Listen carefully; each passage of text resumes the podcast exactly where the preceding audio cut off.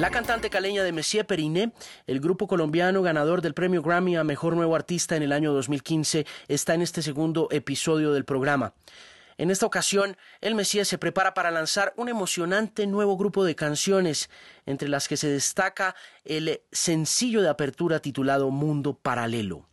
A lo largo de una fructífera carrera con la banda bogotana, Catalina García ha guapeado con talento y decisión hacia el sueño y el reto de convertirse en una de las mujeres más notorias de la música nacional.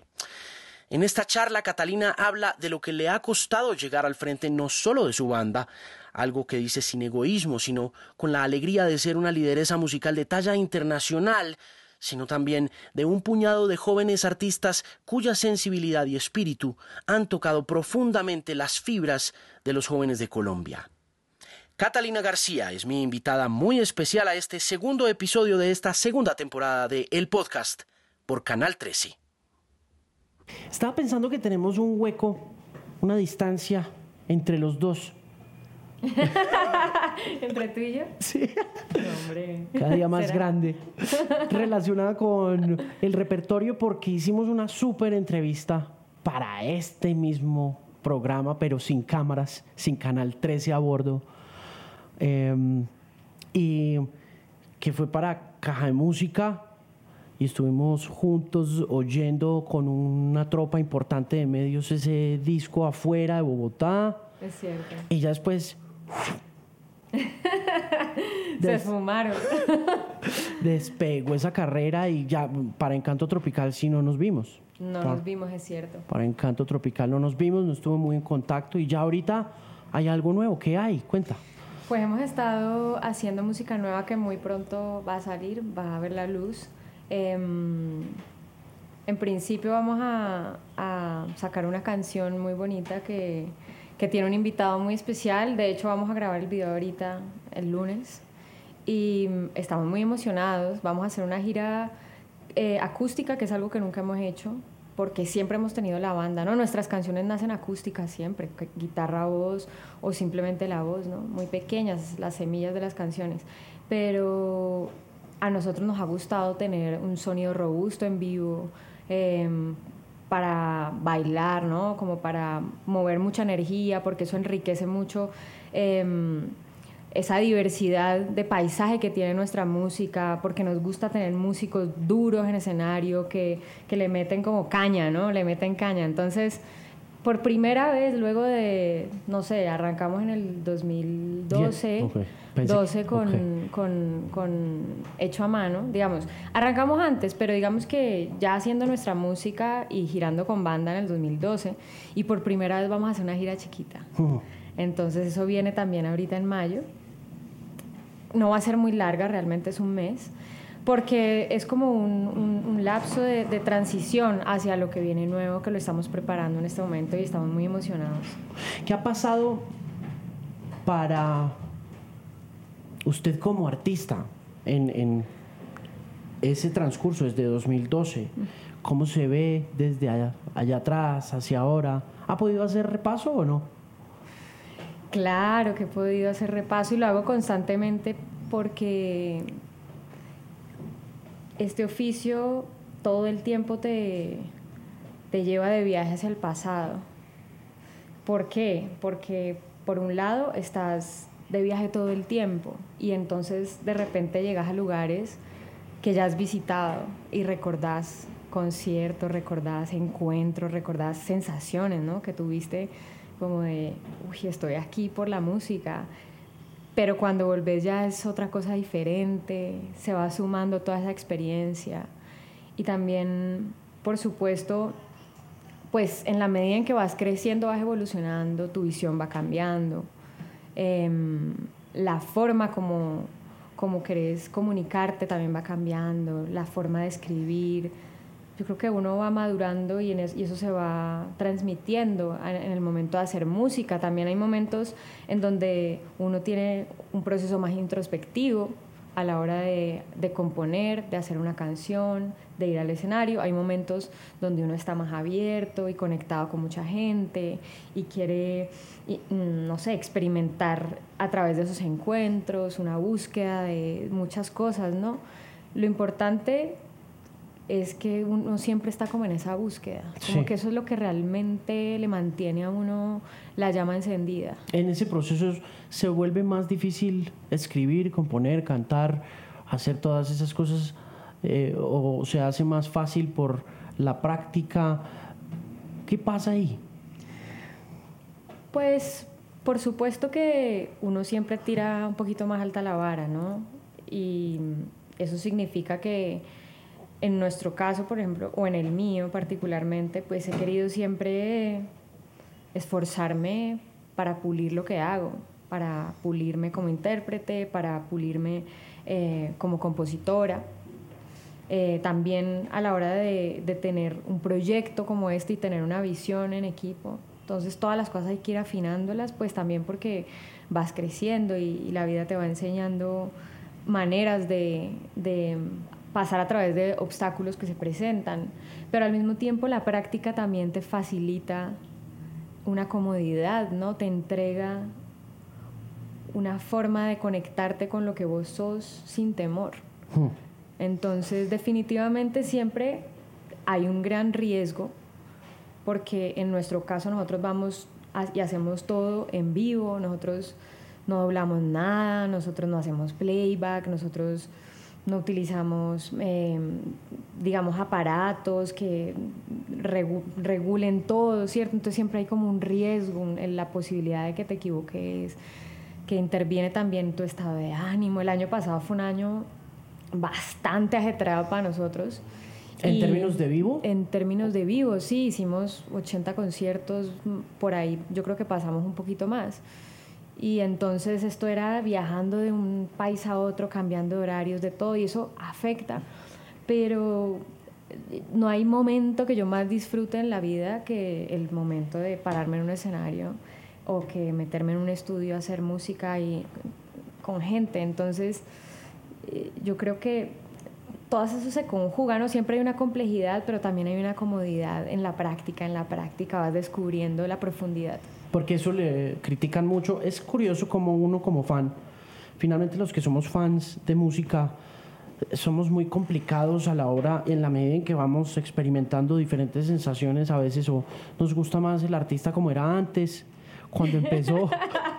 Entonces, decimos, es que cambian a mí. Yo, yo tengo ese problema con los Kings of Leon, por ejemplo yo con los Kings of Leon, yo me quejo mucho de los Kings of Leon porque los Kings of Leon eh, cambiaron de un disco en 2007 en adelante entonces los aprecio más en esa época, pero si no están innovando o, proponiendo algo nuevo, entonces también. Entonces, entonces lo, lo, pregunto es por eso, por esa dificultad que implica ser artista y seguir unos procesos que la experiencia le da al artista, ¿no? El tiempo, las millas, el kilometraje, las horas de vuelo recorridas le permiten caminar fácilmente por cierto lado, pero por otro lado está la inspiración, está el deseo de explorar, está un poco también... Y la necesidad de romperte y volver a nacer. que creo que un poco?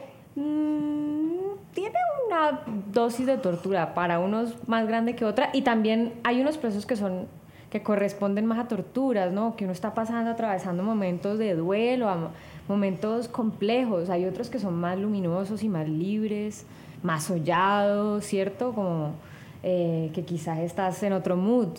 Pero yo, yo, yo también estoy de acuerdo porque yo también soy fan de muchos artistas y uno también se enamora a través de la música y se enamora de momentos de uno, de la vida.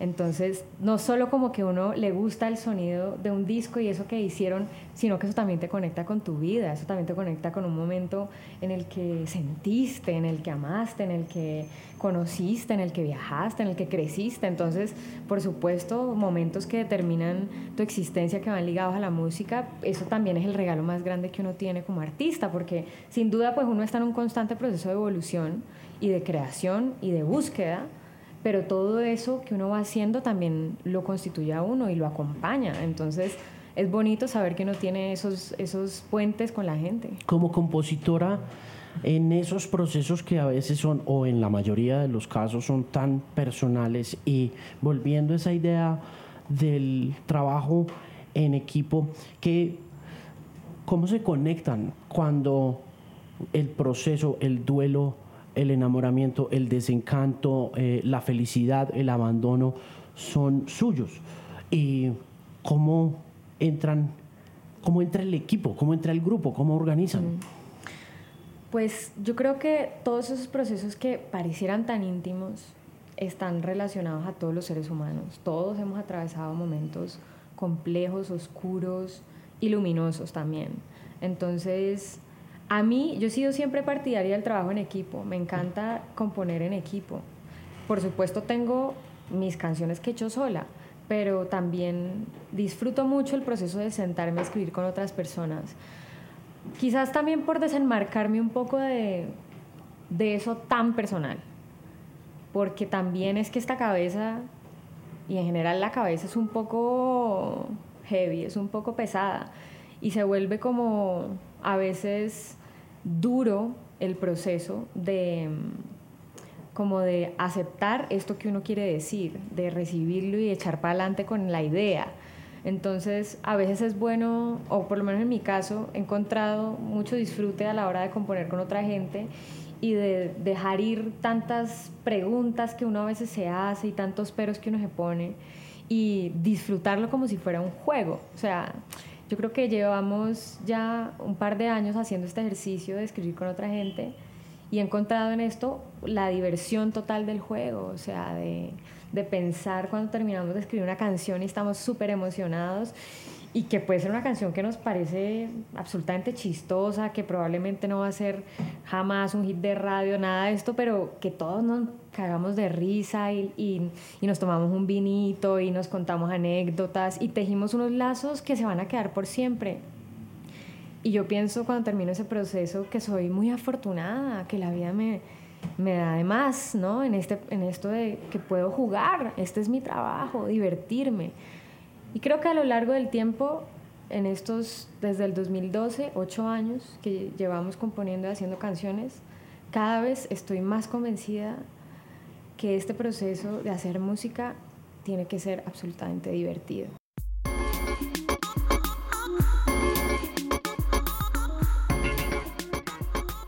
Catalina habla en el podcast del papel de las mujeres de ayer y de hoy en la música colombiana. García es una lideresa en una industria patriarcal y en este segmento conversa sobre el proceso de llegar allá, a convertirse en una lideresa y de la responsabilidad, por supuesto, de alcanzar ese liderazgo. Se ha vuelto lideresa un poco en temas artísticos y se ha vuelto no solamente una una figura femenina importante, sino una voz femenina importante y una voz musical muy importante. ¿Qué tan difícil ha sido aceptar eso? Que se vuelve una imagen pública, que, que cualquier cosa que dice en Twitter se la... Eh, le, le, le, buscan un, un el Quiebre, el quiebre. Mira, a mí realmente yo me tomo todo eso de una forma muy tranquila.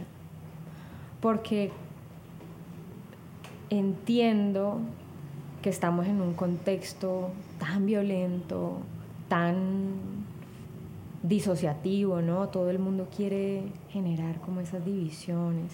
La gente está lista para echar veneno, ¿no? Hay mucho veneno adentro de nuestro ADN. Somos una cultura reprimida que le ha costado y le sigue costando mucho mirarse con con altivez, como con orgullo. No hemos tenido tiempo de disfrutarnos como cultura. Levantamos la bandera de la cultura hacia afuera, pero hacia adentro no. Igual estamos muy jóvenes todavía. Sí, sí, sí. Estamos pollos. Sí, estamos pollos, es cierto, pero es que también nos ha tocado romper el huevo en plena guerra, guerra, guerra, guerra, guerra. Este país, no sé si la palabra sea guerra, pero conflicto y violencia y violencia. Y, y entonces no ha habido como esa voluntad política, gubernamental ¿no? y social, por supuesto, de mm, expandirnos hmm. culturalmente, porque todo se, se corrompe, todo se, se, desvía, ¿no? Y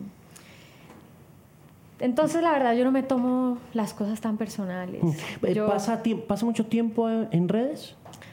Últimamente no. ¿sabes? El año pasado sí estuve muy activa, em, pero también me cansé y pienso que, que también uno uno no se puede convertir pues en un esclavo de, de, esa, de generar esa opinión.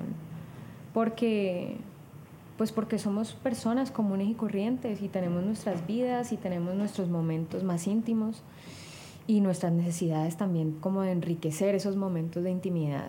Hmm. ¿Cómo llega a esa conclusión? Porque yo llevo 10 años, 11 años produciendo contenido en redes, bueno, malo, regular, y mm, he llegado también a esa conclusión, pero me ha tomado 10 años. y son 10 años en los que a veces digo, mm, creo que perdí un poco.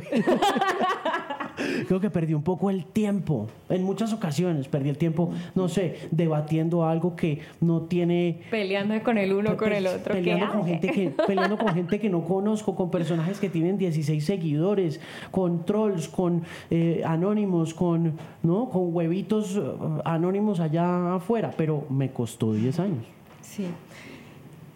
Simplemente me, me duele, me duele darme cuenta que la gente está dispuesta a destrozar a los demás de cualquier forma. Y yo no soy partícipe de eso. A mí me gusta construir, a mí me... Yo hago música porque a mí me encanta poder amar a través de la música, amar a gente que no conozco, que simplemente un gesto, un abrazo, una sonrisa, poder compartir una canción, eso ya me genera a mí mucha emoción. Es que decirlo me genera emoción, ¿cierto? Entonces, ver tantos casos de gente que sin poner su cara, ¿no? Y sin poner su pellejo y sin estar aportándole nada positivo a este país y estar más bien sentado ahí con el teléfono en la mano, dispuesto a votar cualquier estupidez que se le ocurre. Se suma a la lista de los que se van a ir en contra de una persona que ofrece su luz, ¿no? Porque a la final todos aquellos que tenemos la posibilidad de tener una opinión a gran escala, pues tenemos esa posibilidad de inyectar luz. Hmm. Entonces, si te vas a ir en contra de alguien y vas a querer quitarle su luz porque sí, solo porque no has descubierto la tuya, pues yo prefiero como dejar eso a un, lado, hmm. ¿cierto? Dejar eso a un lado un poco. Yo no soy eso. Yo hmm. no soy mis redes sociales. Eso es chévere. Sí eso es chévere, esa es un realization, eso es como una... Y la gente se tiene que dar cuenta de eso, ¿sabes? Porque es que la gente está muy dependiente de esa vaina, de si le ponen un like, haceme el favor. O sea, cuando en la vida nos medíamos por un like, ¿cierto? Es como ya se vuelve como la moneda de cambio, ¿no? se vuelve la realidad. Pero una realidad muy atrofiada, ¿no? Porque es que es tan frágil que, que, perdés como el sentido común, el sentido común de estar conectado con tu realidad mm. y de ver qué vas a hacer. Porque es que tener acción no es poner un like, tener acción es hacer cosas, hacer cosas que cambien tu vida. Mm. Pero no deja de ser contradictorio también que en el proceso de crecimiento y de popularidad del Messier, las redes hayan sido tan claves. Claro, y lo seguirán siendo. Yo, no estoy diciendo pues que me estoy... Que, se va a ir. Que no me importa. que va a ser no, todo. No, no, no. Yo lo que pienso es que es la manera más em, cercana de hablar con gente que está o al lado tuyo, al lado de tu casa, o a miles de kilómetros de distancia en Australia, en Japón, o en cualquier lugar del mundo y que no entiende probablemente lo que estás hablando, pero que te escucha y le vibra y, le genera algo y que te lo quiere decir y que lo puedes leer y que le puedes responder. Y también te permite ser como muy creativo a la hora de, de bueno, de qué me voy a inventar por acá, de, de, no tener todo tan planeado. A nosotros que no nos gusta tanto la cosa así tan absolutamente cuadriculada, ¿no? Metida en el formato, tú, tú. Entonces de repente algún día te nació contar, decir, cantar, expresar, bailar y lo querés hacer y va a haber gente ahí que está dispuesto a recibir eso bacano.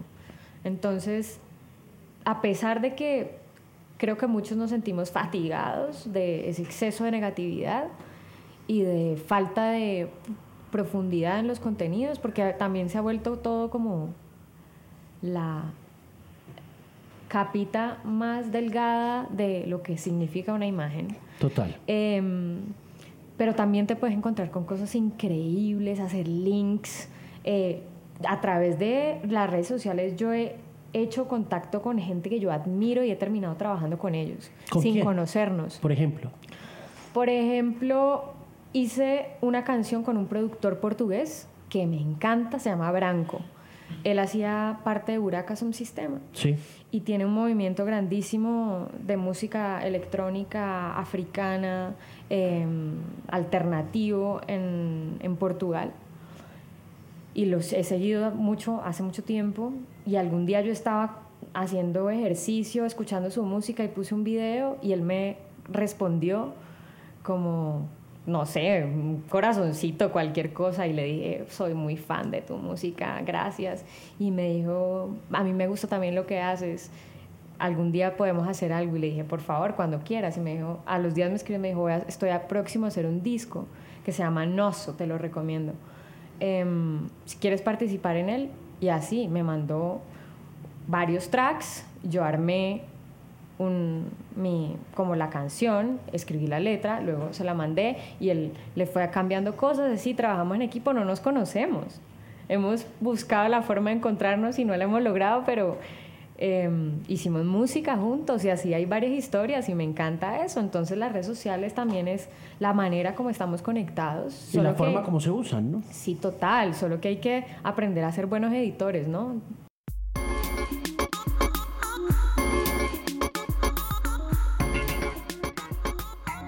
En esta siguiente parte del podcast hablamos de mundos paralelos, del viaje del Messier por la música durante estos pasados ocho años y tres trabajos musicales.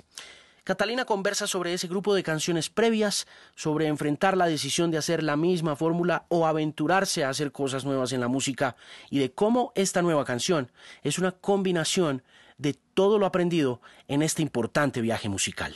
Yo la he visto escribir y cantar enamorada. La he visto escribir y cantar desenamorada.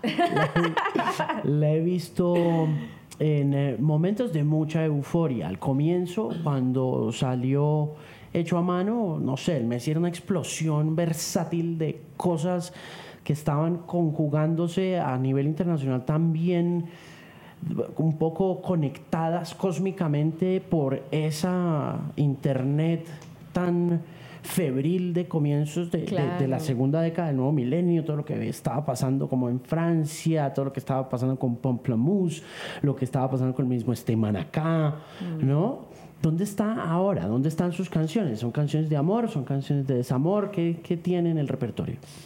Pues mira que justamente estamos haciendo, hemos estado haciendo, no sabemos cómo le vamos a llamar, si disco o qué. Yo creo que sí, es un disco, porque a nosotros nos gusta hacer discos. Pero hemos estado haciendo canciones que tienen en común, porque a nosotros nos gusta como trabajar conceptos. Entonces estas canciones tienen en común un tema eh, como de, de mm, cosas que son políticamente incorrectas. Eh, no estoy hablando necesariamente de arengas y de discursos políticos, no. No, es, un, no es un disco político. No, no. Digamos, pues, mm. no, no, no, no.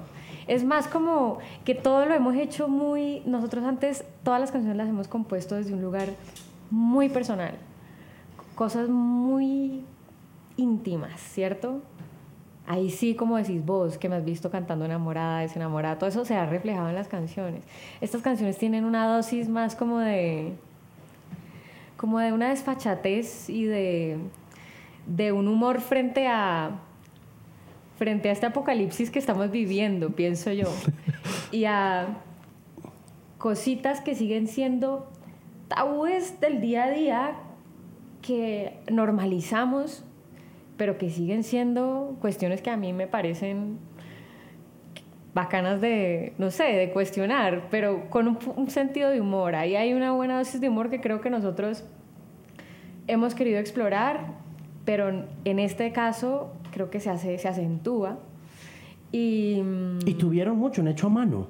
Hecho a mano eh, tenía... Hecho a mano, sí. Hecho a mano era muy divertido. y lo que me ha pasado a las pocas personas que les he mostrado lo, que, lo nuevo que hemos hecho, es que me han dicho, wow, esto suena mucho como, tiene algo como de eso primero que ustedes hicieron.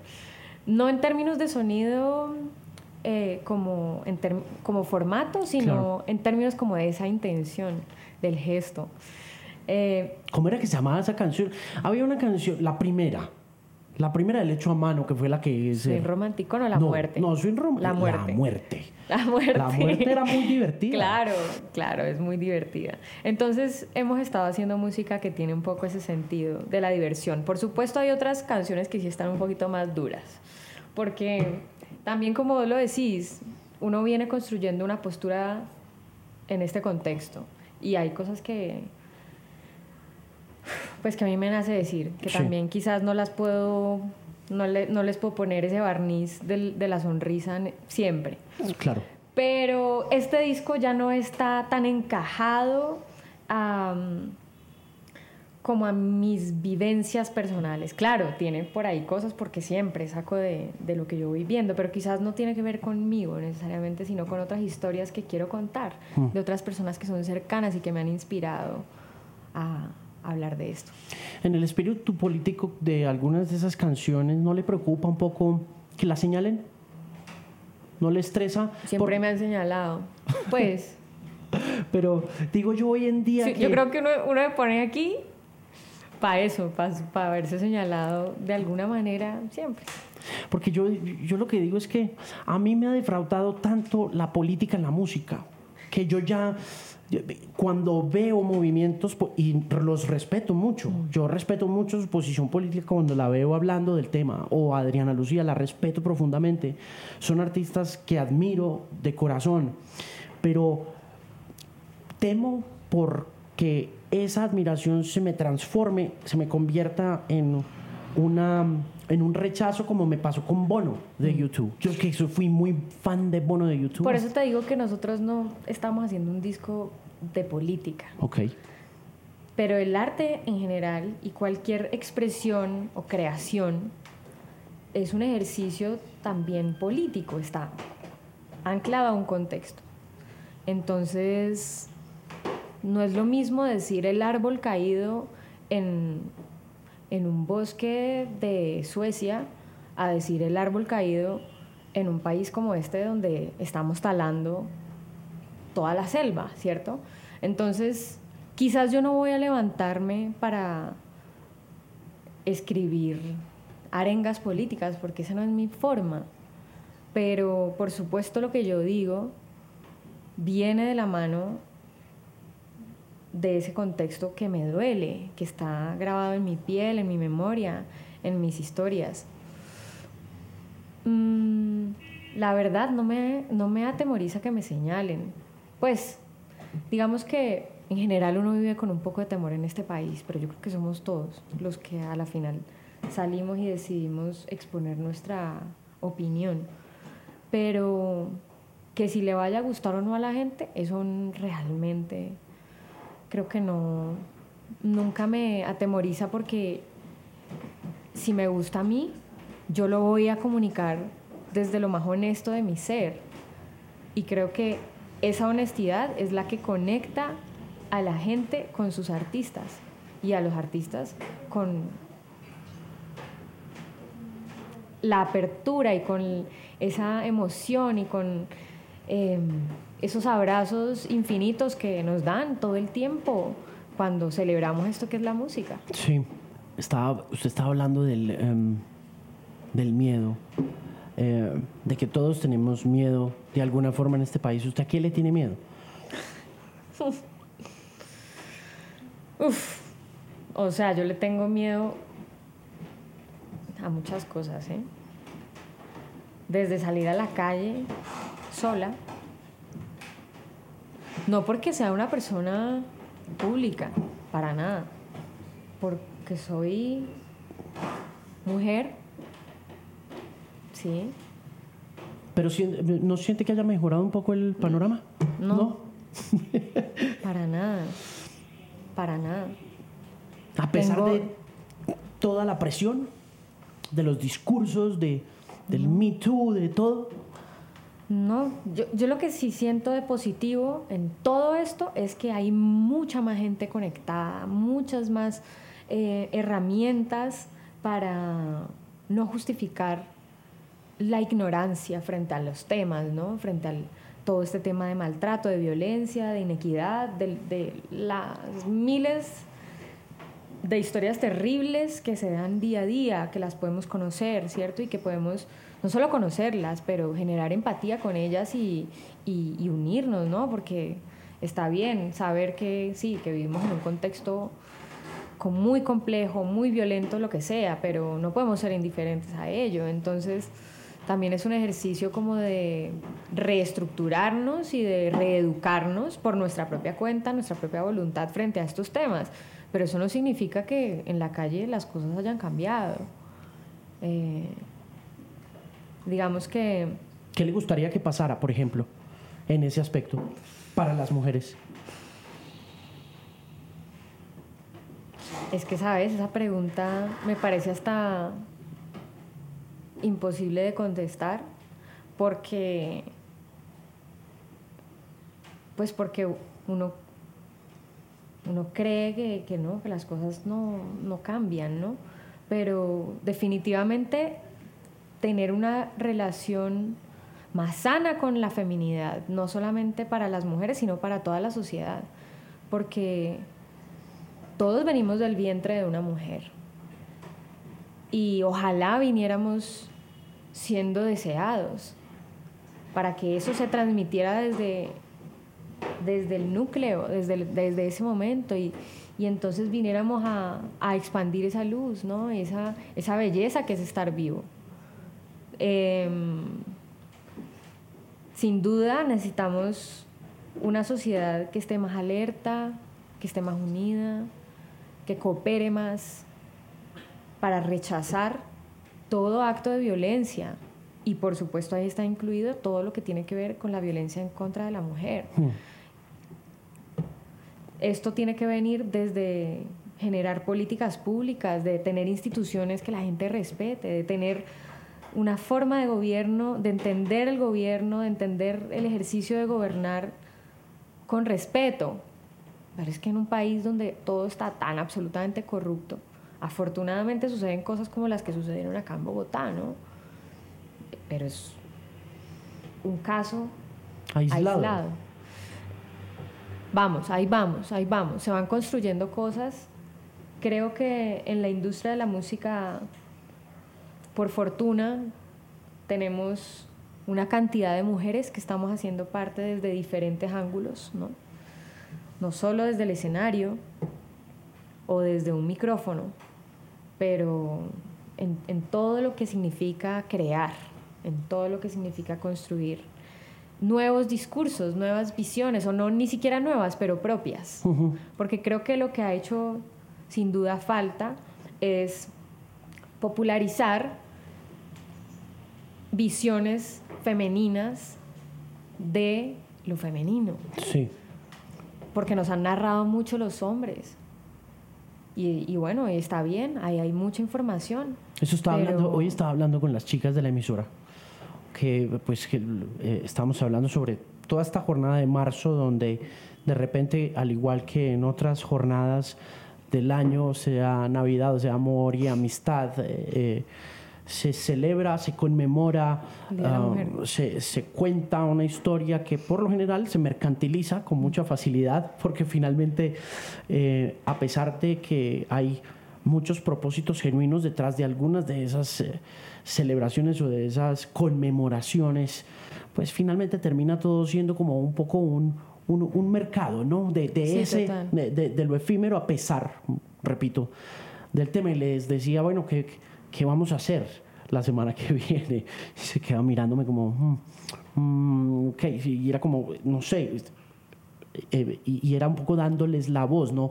Porque les dije, no quiero que hablemos de feliz día, mujer, ¿no? ¿Me entiendes? No, no quiero que lleguemos a eso, pero sí quiero que en honor a esa conmemoración de un momento tan trágico de la humanidad que termina convirtiéndose en una fecha especial, pues que sean ustedes quienes hablen. ¿No? Que sean ustedes quienes digan, que, que, que, conversen, que dialoguen, que presenten las canciones, que, que cuenten lo que quieren contar. Y me dio curiosidad verles las caras un poco de desconcierto frente al tema porque es mucho más fácil decir feliz día de la mujer, ¿no? No, yo creo que también es una cuestión de que esto no puede ser solamente de un día, ¿no? Es una cuestión más como entendernos en una sociedad donde, donde se puede hablar de equidad, de equidad, de paridad, de, de, compañerismo real. Em, porque digamos que ya estamos en un punto de la evolución en el que, por supuesto, no nos medimos a través de la fuerza. Mm. Entonces, pues las distancias siguen siendo en la sociedad, se siguen marcando de forma gigantesca. Seguimos siendo menos pagadas en nuestros trabajos, menos, eh, digamos, hay una diferencia, esto se ha denunciado en muchos gremios, ¿cierto? En donde las mujeres pues están siendo devaluadas. Sí. Y eh, eso es un tema, ¿no? Pero más allá de eso, la manera como nos vemos dentro de, dentro de este ejercicio de, establecer relaciones, de, ir caminando como seres humanos. Entonces, eh, hay muchos temas, muchas aristas, la belleza, la, la intelectualidad, el tema, eh, no sé, de nuestras capacidades, habilidades, eh, lo que es la maternidad, son muchas cosas que, que hay que cuestionar, que hay que replantear porque no, ser mujer no es solamente una fórmula, hay muchas fórmulas de, pues como de expresarse a través de, del, del género y de lo que es uno como ser humano, pero sin duda todavía hay una gran distancia, una gran diferencia enmarcada en una violencia generalizada que tienen que tenemos y que tienen que vivir muy fuertemente muchísimas mujeres día a día. O sea, tengo un caso muy cercano, eh, muy reciente, de, violación y, eso me tiene un poco con el corazón estrujado y, los procesos para llevar esto de una manera legal son tortuosos. También, no sé, el, tema del aborto, o sea, eh, en, una, en un país donde hay tanta violencia, donde hay tanta violencia de género, eh, no podemos esperar solamente que el aborto sea legal cuando tienes una malformación genética, cuando la vida de la mujer está en riesgo o porque sea una violación. No, tiene que ser un derecho. Uno como mujer tiene que tener el derecho de decidir, el poder de decidir sobre su cuerpo, eh, sea porque uno no se siente preparado porque desafortunadamente tuvo que vivir con, una violación y que, y que esto no puede venir a la vida, algo tan poco deseado. Son muchas las razones. Yo no soy nadie para decirle al otro qué hacer con su vida. Me parece absurdo que tengamos todavía que eh, estar lidiando con estos temas tan sensibles, ¿no? Entonces, claro, no, las mujeres no tienen la oportunidad de ir a un centro de salud, a una clínica y tener un proceso, eh, un proceso amoroso en torno a cuestiones tan complejas como esto, como y sobre todo, y yo creo que sobre todo legal. No, también, empezando por lo legal, empezando por lo legal, partiendo, de, allí. Pero ya después es que tomar una decisión de este tamaño es una cosa que te puede romper el alma. Entonces, lo estamos viendo como un tabú, como algo oscuro, como algo que va en contra de la religión, que va en contra eh, de la vida misma, pero de la vida de quién. Porque es que cada ser humano es dueño de su propia vida. Entonces, lo que tiene que haber es la posibilidad, a partir de una sociedad que evolucione su manera de pensar y de unas leyes que garanticen la vida, ahí sí, eh, respetar las decisiones de cada quien y garantizar que los procesos estén cuidadosamente hechos.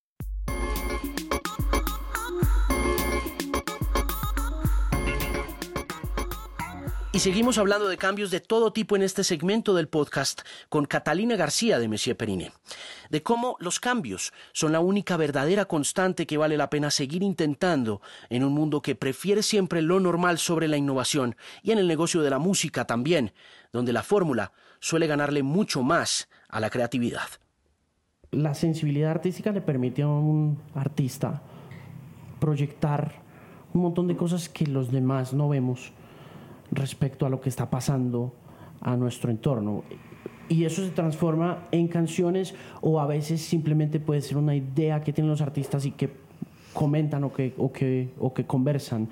Y yo le quiero preguntar si usted siente en su corazón artístico que eso va a cambiar, al igual que muchas otras cosas, que usted va a ser parte de esa generación en 10 años que va a ver que este país se transforme, que evolucione. ¿Es optimista o no?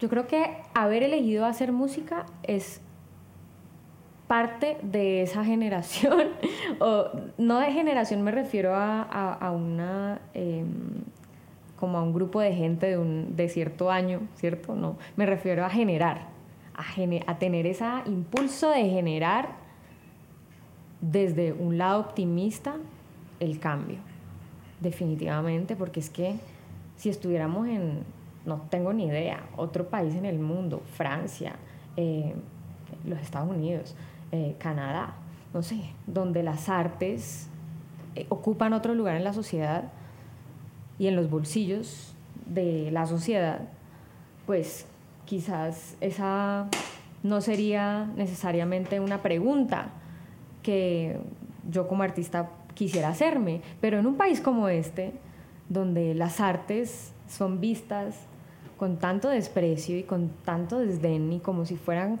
cualquier cosita por ahí, ¿cierto? Y, donde cada vez se recortan menos, más los presupuestos para, para el acceso público a las artes y a la educación a través de las artes. Dedicarse a la música es ser muy optimista y querer generar cambio definitivamente. Hmm. Pero igual las artes siempre se han visto amenazadas, Catalina. en, toda parte. Uy, pero es que aquí fue pero, pero, pero, mire, pero mire Estados Unidos. De los primeros en la lista. Pero mire Estados Unidos. Trump, es, Trump es bien enemigo de las artes. Seguramente, pero, pero también es un país con instituciones y con otra historia. También lo que creo que tiene es que el sentido comunitario que ofrecen las artes y que tienen algunas de las comunidades valga la redundancia, alrededor de protegerlas, es mucho más poderoso que acá. acá nos cuesta congregarnos, juntarnos alrededor de un propósito. Pero no creas, o sea, yo he, yo he tenido la oportunidad de trabajar con procesos que me llena de emoción poder conocer, no sé, como por ejemplo la Escuela de Música de Lucho Bermúdez. Em, pero son procesos que, pese a todos los esfuerzos que se hace para que existan, para que sobrevivan, de tantas em, personas que casi que regalan su trabajo para sacar adelante a estos muchachos, porque son pelados que quieren salir de, no sé, de tomar las armas, de irse a la delincuencia, de irse por lados negativos y quieren crear y quieren generar cambios y ser líderes en sus comunidades. Y esto estamos hablando de un caso de muchísimos que hay en Colombia, porque los hay por todas partes. Eh, yo creo que a través de Chokip Town hemos visto muchos procesos que se hacen en el Chocó, eh, a través de César López hemos visto procesos que se hacen en todo Colombia. O sea, hay muchos artistas que estamos vinculados con proyectos que tienen que ver con transformación social a través de las artes. Aquí en Colombia eso es muy importante. ¿Por qué? Porque somos un país de música, somos un país de baile, somos un país de, de escritores. Entonces hace parte de la expresión y de la vida diaria, así nos comunicamos. Y el sentir de la gente se refleja en esas creaciones. Pero desafortunadamente vivimos en un país absolutamente corrupto. Entonces, si desde los mismos centros de gobierno donde se autorizan los presupuestos para que todos estos proyectos sigan adelante y sigan generando espacios de vida y de paz.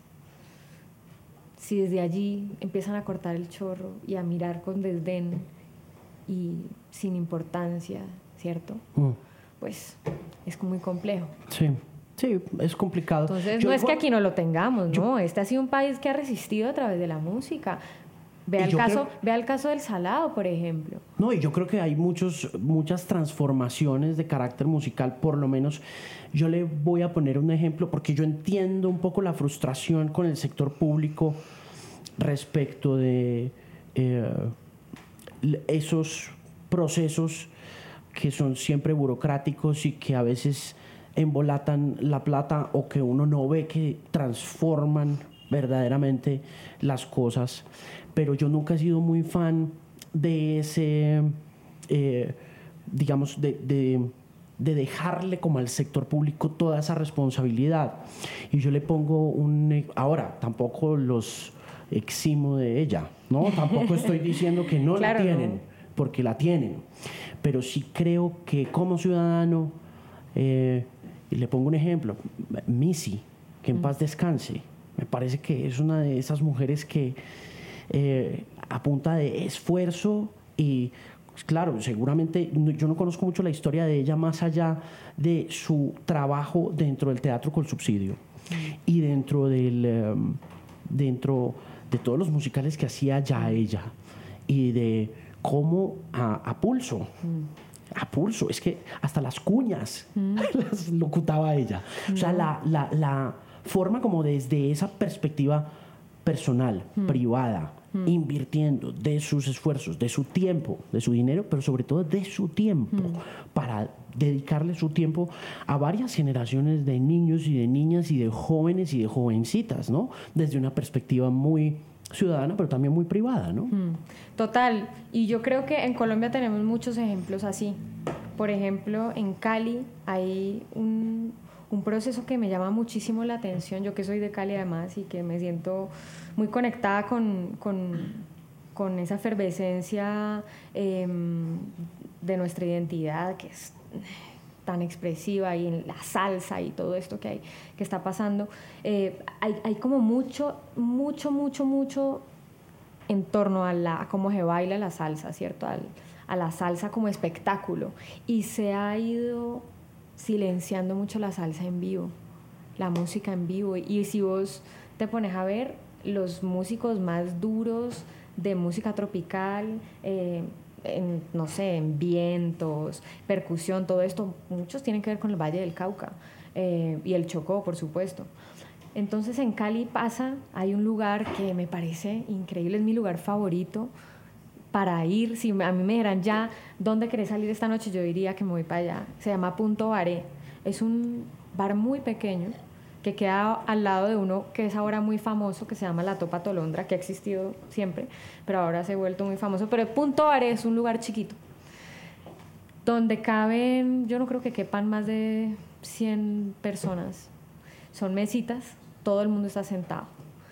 Y 30 de esas 120 o 110 personas son músicos, en un formato de big band son músicos de los músicos más duros que están en formación y que ya están ejerciendo eh, en diferentes agrupaciones de Colombia y de otras partes del mundo y que se reúnen sagradamente los miércoles por voluntad propia y por respeto a su director, que es uno de los músicos más cabrones que tiene Colombia, arreglista, pianista, bueno, y se reúnen a tocar todos los miércoles música colombiana y latina en este formato de Big Band.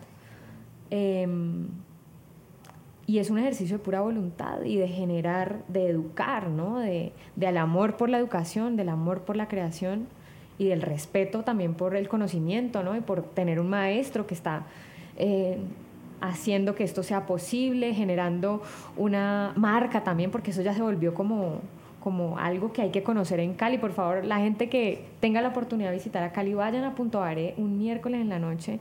Esto es espectacular, nada que envidiarle a Nueva York. Entonces esto debería estar muy conectado, por ejemplo, con el sector privado, que las, el sector privado invirtiera en que estas cosas existan, mm.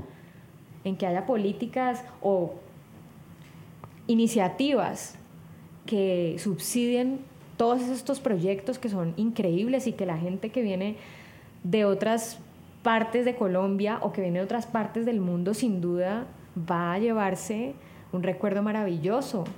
Mm. ¿Se siente importante en el negocio de la música? ¿O en el ejercicio de las artes? Pues yo siento que lo que yo hago es importante para mí y siento que eso ha repercutido de una manera muy estimulante en mucha gente. Y eso es importante. Sí, lo digo es porque haciendo un repaso mientras la oigo hablar, me pongo a pensar como en front women, en, el, en, en todo el espectro musical, no, no conozco mucho, porque no estoy muy conectado, porque siempre estoy metido en una emisora poniendo canciones en inglés, porque ese es mi negocio, finalmente ese es, mi, trabajo sí, es mi trabajo. Eh, pero sí la veo muy al frente, ¿no? Eh, y, sé todo lo que le ha costado estar al frente. Eh, ¿Qué ha sacrificado para lograr eso? Uf, he sacrificado mi salud, he sacrificado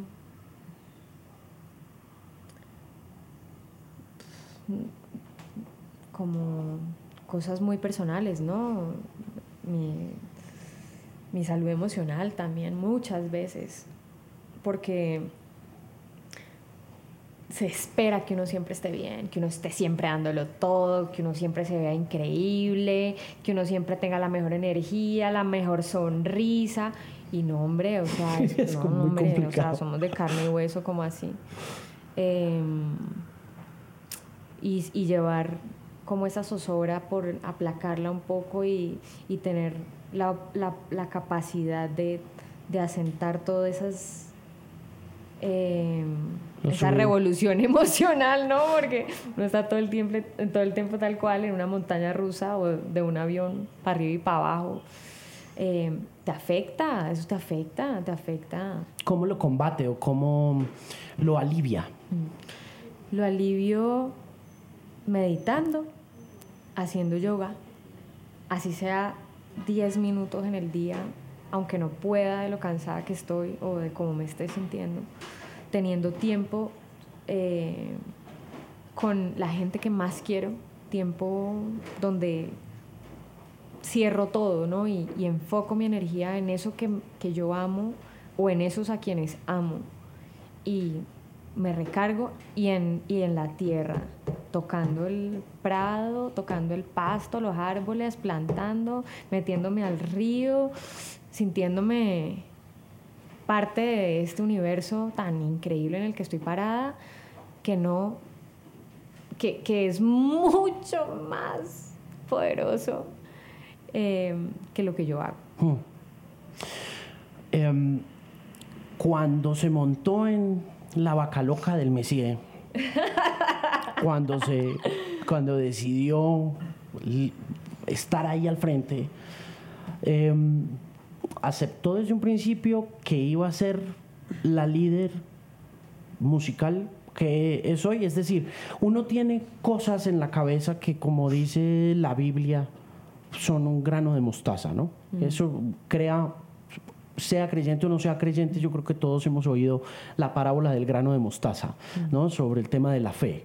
Eh, todos tenemos ese grano de mostaza, ese pensamiento en la parte de atrás de la cabeza que dice, yo algún día voy a dirigir esa emisora. ¿Y qué pasa? Por ejemplo, pasa por millonésimas de segundo por la cabeza y uno lo ve y dice, yo algún día voy a hacer eso. Y, y lo hace y pasan 20 años y dice, mira, lo hice. ¿Usted tuvo eso cuando empezó? Se, se, se vio como, como esta mujer artista que es hoy en día, que ha ganado premios, que está al frente de un grupo, que tiene esa notoriedad para bien y para mal? Para ser muy sincera, cuando comenzamos no. No. No, para nada. Antes sentía que todo estaba un poco en mi contra para llegar a hacer eso. Porque, como lo he contado ya en muchas ocasiones, em, yo empecé en este proyecto dudando mucho de mis capacidades sintiendo que al no tener una formación académica como mis compañeros, estaba un poco atrás de ellos. Y mm, creo que lo que me enseñó esto fue a quitarme como todas esas taras, esas cargas. Sí, total. Y a descubrir que por naturaleza soy líder. Eso sí creo que es algo que yo he vivido en mi vida, porque me gusta crear, porque me gusta opinar, porque me gusta ser escuchada. Em, pero no tengo, no tengo un mal rollo con, con liderar en equipo. A mí me gusta tener un equipo de trabajo y me gusta escuchar a los demás y me gusta enriquecerme de lo que me puede aportar la gente. Pero sin duda necesito expresarme, necesito. Entonces, eso jala mucho, eso es como un motorcito. ¿Cuál es su mayor defecto como líder? Uf. que soy impuntual. ¿Cuándo, ¿Cuándo va a aprender a ser puntual, Catalina? No, no, no, no, ¿Y su mayor virtud como líder?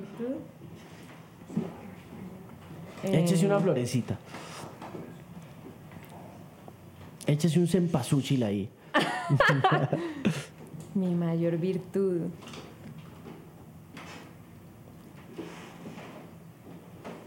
Yo soy muy fiel a mi equipo y lucho mucho para que sea posible tener el equipo que tengo, para que sea posible mantener la banda que tengo, incluso con todas las dificultades que es tener un proyecto como el mío en un país como este. Pero he dedicado los últimos 10 años de mi vida a sacar adelante este proyecto para que todos podamos hacer parte de él. Muchas gracias por estar aquí gracias. en Casa 578. Es un honor. Muchos éxitos en la gira cortica, en la mediana, en la grande y con las canciones que vienen. Gracias. Gracias.